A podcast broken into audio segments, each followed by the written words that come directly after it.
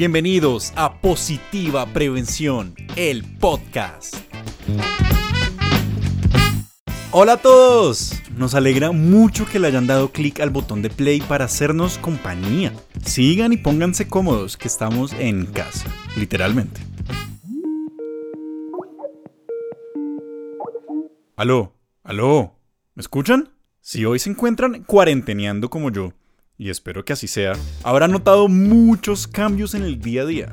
Los trayectos al trabajo cambiaron por más trayectos a la nevera. Ahora, si tenemos una reunión y es por videollamada, estamos muy formales de la cintura para arriba y muy cómodos de la cintura para abajo.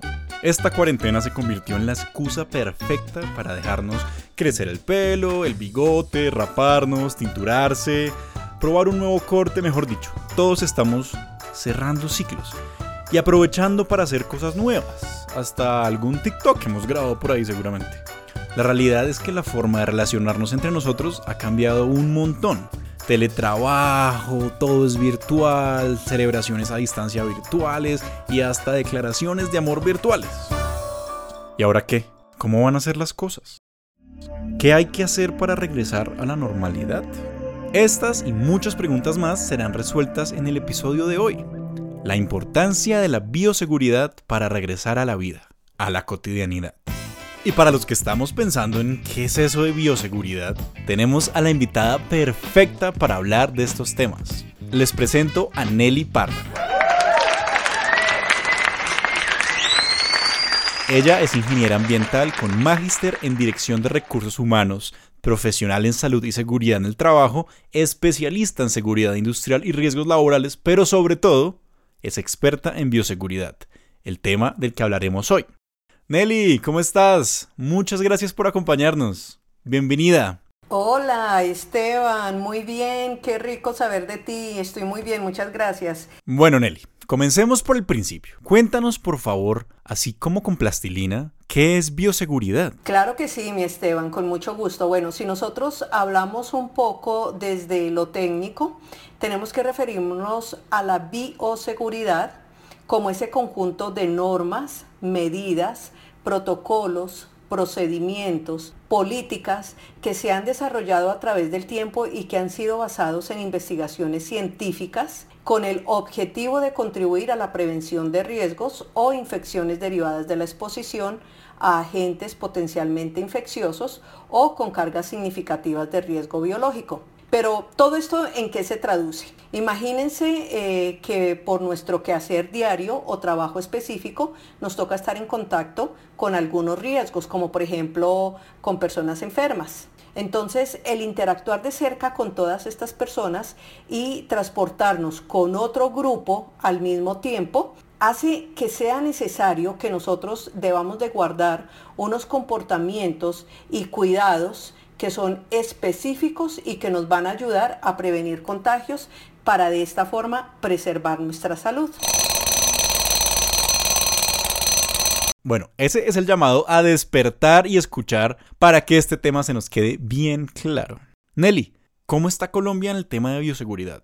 ¿Ahí cómo nos ves? ¿Los colombianos estamos pasando a la prueba? Bueno, eh, pues quiero compartirles a todos que nosotros en Colombia hemos eh, venido desde hace mucho tiempo atrás eh, trabajando digamos que en protocolos de bioseguridad. Hoy en día contamos con esos protocolos de bioseguridad, pero además contamos con normas y con procedimiento que todos ellos han sido elaborados en conjunto con la empresa pública y con la empresa privada. Aquí es importante mencionar que ha habido una participación muy destacada por parte del Estado. Sin embargo, si tú me hablas acerca del regreso a la normalidad, te diría que debemos trabajar mucho en lo que es la disciplina operacional, en lo relacionado con la actitud y el comportamiento de las personas. ¿Todo esto por qué? Porque es necesario asegurar que el virus no se va a seguir propagando. De nada nos sirve a nosotros tener escrito todos estos controles y todos los protocolos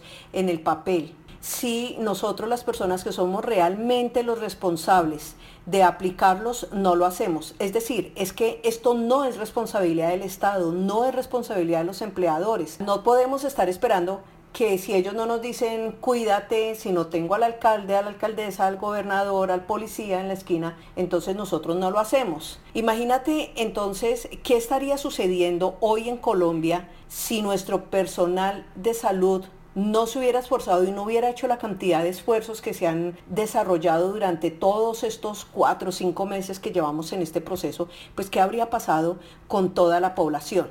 Aquí quiero aprovechar la oportunidad para hacer un llamado importante al autocuidado y a la responsabilidad individual. Y es que Actualmente, a pesar de lo que se está viviendo, aún no estamos completamente sensibilizados de cara al riesgo. Pensamos que esto es un comentario más, pensamos que esto es como que a todos les puede pasar, pero a mí no. Es decir, debemos de asumir la responsabilidad frente al autocuidado y frente a la aplicación de todos estos protocolos de bioseguridad que ya están listos y que en algunos sitios se han venido desarrollando. Pero definitivamente el responsable solamente eres tú y solamente soy yo. Nadie más es responsable de mi salud. Ojalá que todos en Colombia te estuvieran escuchando, porque ese es el mensaje que hay que grabarnos. Es que esto es clave. Nuestro cuidado ayuda al cuidado de todos. Hay que recordar que vivimos en una sociedad y lo que yo haga afecta a los demás. Están escuchando Positiva Prevención, el podcast. Y quédense que esto se está poniendo bueno. Nelly, la bioseguridad no es cuento nuevo, ni es algo que surgió de un día para otro con la pandemia. ¿Cuál es ese origen? Ese primer capítulo en esta historia que vivimos. ¿De dónde viene todo este tema de la bioseguridad? Sí, exacto, así es, Esteban. Nosotros en Colombia tenemos normatividad frente a todo lo que tiene que ver con riesgos laborales desde hace muchísimos años. Eh, hablamos nosotros, por ejemplo, de eh, la ley 57 de 1915 con el general Rafael Uribe Uribe. Desde allí hay muchísima, muchísima legislación en Colombia que podemos aplicar al respecto. Pero con base en lo que tú estás mencionando, yo quisiera traer a colación el artículo quinto de la ley 1751 del 2015, que establece que el Estado es responsable de respetar, proteger y garantizar el goce efectivo del derecho fundamental a la salud. Mira esto tan importante. Y señala en su artículo 10 como deberes de las personas frente al derecho fundamental, los de propender por su autocuidado, el de su familia y el de su comunidad. Mira, estamos hablando de la ley 1751 del 2015 y aquí está relacionando directamente al Estado como responsable, pero también nos está entregando a nosotros la responsabilidad y nos está diciendo, hey, el autocuidado. Y no solamente propio, sino el de su familia y el de su comunidad, como tú lo mencionabas ahorita. Pero también nos habla de actuar de manera solidaria ante situaciones que pongan en peligro la vida y la salud de las personas. Todo esto también nosotros lo podemos ver que está incorporado en la resolución 666 del 2020. Además, en el decreto 1072 del 2015 nosotros encontramos tanto las responsabilidades de los trabajadores como de los empleadores. Si nos vamos al artículo 2.2.4.6.10, allí vamos a encontrar todo lo que son las responsabilidades de los trabajadores y en el artículo 2.2.4.6.8 encontramos todo lo que son las responsabilidades de los empleadores. En ambos nos invitan por una parte a realizar el autocuidado y por otra parte a desarrollar programas de promoción y prevención para preservar, mantener y mejorar la calidad de vida de los trabajadores. Y no se vayan porque lo que sigue está genial.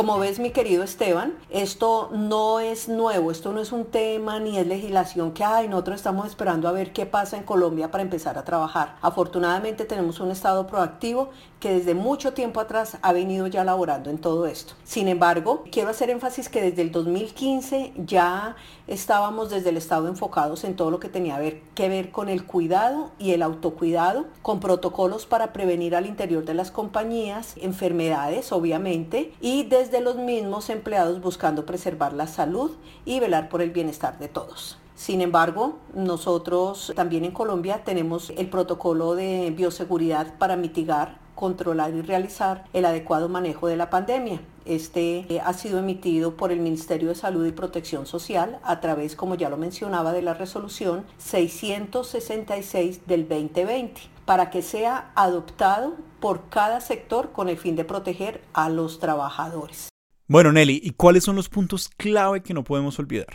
Mejor dicho, dinos qué deberíamos llevar en mente siempre respecto a este tema. Digamos que las obligaciones por parte del empleador o contratante están enmarcadas, por ejemplo, en qué? Capacitar a los trabajadores y contratistas, e implementar toda la flexibilización de turnos y horarios de trabajo, así como incentivar el trabajo en casa de acuerdo con la actividad. Hay que reportar a la EPS y a la ARL correspondiente los casos sospechosos y confirmados de COVID-19. Pero también es importante tener en cuenta que en el decreto 1072 del 2015, en el artículo 2.2.4.6.8, hablamos de la responsabilidad del empleador de entregar los elementos de protección personal a los trabajadores. También obviamente promover el uso de la aplicación Coron APP. Recordemos que Positiva cuenta con Alista, que muchas de nuestras empresas ya la están utilizando y que nos facilita de manera bien importante las cosas para todo este tipo de reportes. Ahora por parte del trabajador o contratista afiliado, se debe cumplir con los protocolos de bioseguridad. Recordemos que los protocolos de bioseguridad son de obligatorio cumplimiento. Es obligación del empleado manifestarle al empleador cualquier caso de contagio o alteraciones de su estado de salud. Esto nuevamente, insisto, lo podemos ver en el numeral 2.2.4.6.10 del decreto 1072 del 2015, que se presenten en su trabajo o en su casa para establecer las medidas de aislamiento y supervisión del caso. Es decir, cualquier sospecha inmediatamente nosotros debemos reportarla a nuestro empleador. Pero adicional a todas estas medidas, recordemos que nosotros tenemos cuatro actividades que son básicas. El uso del tapabocas, el lavado de manos, cero contacto y el distanciamiento físico. También se hace obligatorio el uso de guantes, por ejemplo, si se van a hacer eh, realidad, eh, digamos que actividades en las cuales vamos a manipular eh, residuos o si nosotros vamos a hacer actividades de aseo. Todos estos, digamos que lineamientos están establecidos por el Ministerio de Salud, pero adicional a todos estos temas que te he mencionado, Esteban, también el protocolo establece lineamientos para el manejo de residuos, todo lo que tiene que ver con los residuos que salen de nuestras casas. Y recordemos que es bien importante que los residuos como por ejemplo el tapabocas y el, los residuos de guantes que nosotros hemos utilizado se consideran que son residuos biológicos contaminados y debemos de darles una disposición específica, ¿cierto? Nosotros no podemos agarrarlos y disponerlos en los residuos común y normal que salen de nuestra casa. Ellos deben salir, en el caso del tapabocas, por ejemplo, se recomienda que lo cortemos antes de hacer la disposición final, e igual en el caso de los guantes. Y ellos deben de ir en lo posible en una bolsa roja que esté identificada que allí está viajando un riesgo biológico. Es decir, que hay muchísimas actividades en las cuales nosotros debemos de cumplir con todos estos lineamientos que nos ha dado el Ministerio de Salud y que, como ya lo mencioné anteriormente, mi querido Esteban, esto acá solamente es responsabilidad de todos y cada uno de nosotros. Están escuchando Positiva Prevención, el podcast. Oigan, esa es la lección. Tenemos que tomar nota mental de todo esto que hemos hablado para que nadie ni nada nos corche. Yo sé que como humanos que somos a veces resistimos un poco el cambio y nos cuesta. Pero oigan, ya estamos cambiando nuestros hábitos y lo mejor de todo, para bien. Completamente de acuerdo contigo, Esteban. Y qué bueno que tú mencionaste ahí en esa frase del manejo del cambio. Lo importante acá es que tengamos en cuenta que este cambio que la vida, el destino, lo que ustedes quieran creer o como lo quieran mencionar, llegó y llegó para quedarse, es un cambio que debe ser verdadero, debe ser duradero y debe ser real. Es de la única forma, tenemos que aprender a convivir con este riesgo que tenemos, pero de manera responsable. Buen comentario, gracias Esteban. Nelly, no sabes lo bien que caen tus palabras en este momento, porque a veces nos entra el desespero y sentimos que el tiempo se pasa muy lento. Nelly, danos la clave. ¿Qué hacemos para no bajar la guardia y salir de esto? Buenísima pregunta, excelente. Mira, como ya lo había mencionado, considero que lo más importante es la responsabilidad que tenemos cada uno de nosotros. Yo tengo que ser consciente de que yo me tengo que colocar el tapabocas cubriéndome nariz y boca y ojalá hasta debajo del mentón. Esa es mi responsabilidad. Solamente yo y nadie más que yo sabe si lo está haciendo bien o no. Indiscutible y no es negociable la higiene de manos. Hay que ventilar los sitios, hay que ventilar los lugares. Obviamente hay que mantener el distanciamiento social. Si nosotros tenemos disciplina y tenemos responsabilidad, podremos volver a la cotidianidad y quizás más rápido de lo que nosotros pensamos. El regresar nos implica a mantener ese manejo del cambio del que hablábamos ahorita. ¿Por qué? Porque nosotros ya tenemos unos protocolos que fueron emitidos para cuidarnos. ¿Qué tenemos que hacer ahora? Cumplir con ellos. Eso es lo que tenemos que hacer, mi querido Esteban.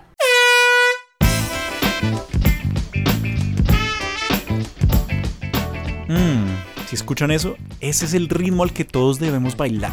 Esa es la tonada que todos debemos tocar para que pronto veamos un nuevo futuro. Estamos juntos y eso es lo más importante. Y tranquilos que vamos a salir adelante, así que mucho ánimo, mucha fuerza y memoria para recordar todo esto que nos comentó Nelly, pero sobre todo para que lo podamos aplicar. Solamente, solamente aplicando todas estas medidas, cumpliendo con los protocolos de bioseguridad, vamos a volver pronto y vamos a volver bien. Aplaudo lo que tú dices. Ánimo, ánimo, eh, estamos en el camino, estamos para apoyarlos, estamos para acompañarlos. Muchas gracias. Nelly, muchas gracias. Esto fue otro episodio de Positiva Prevención, el podcast. Y nos vemos en el próximo episodio.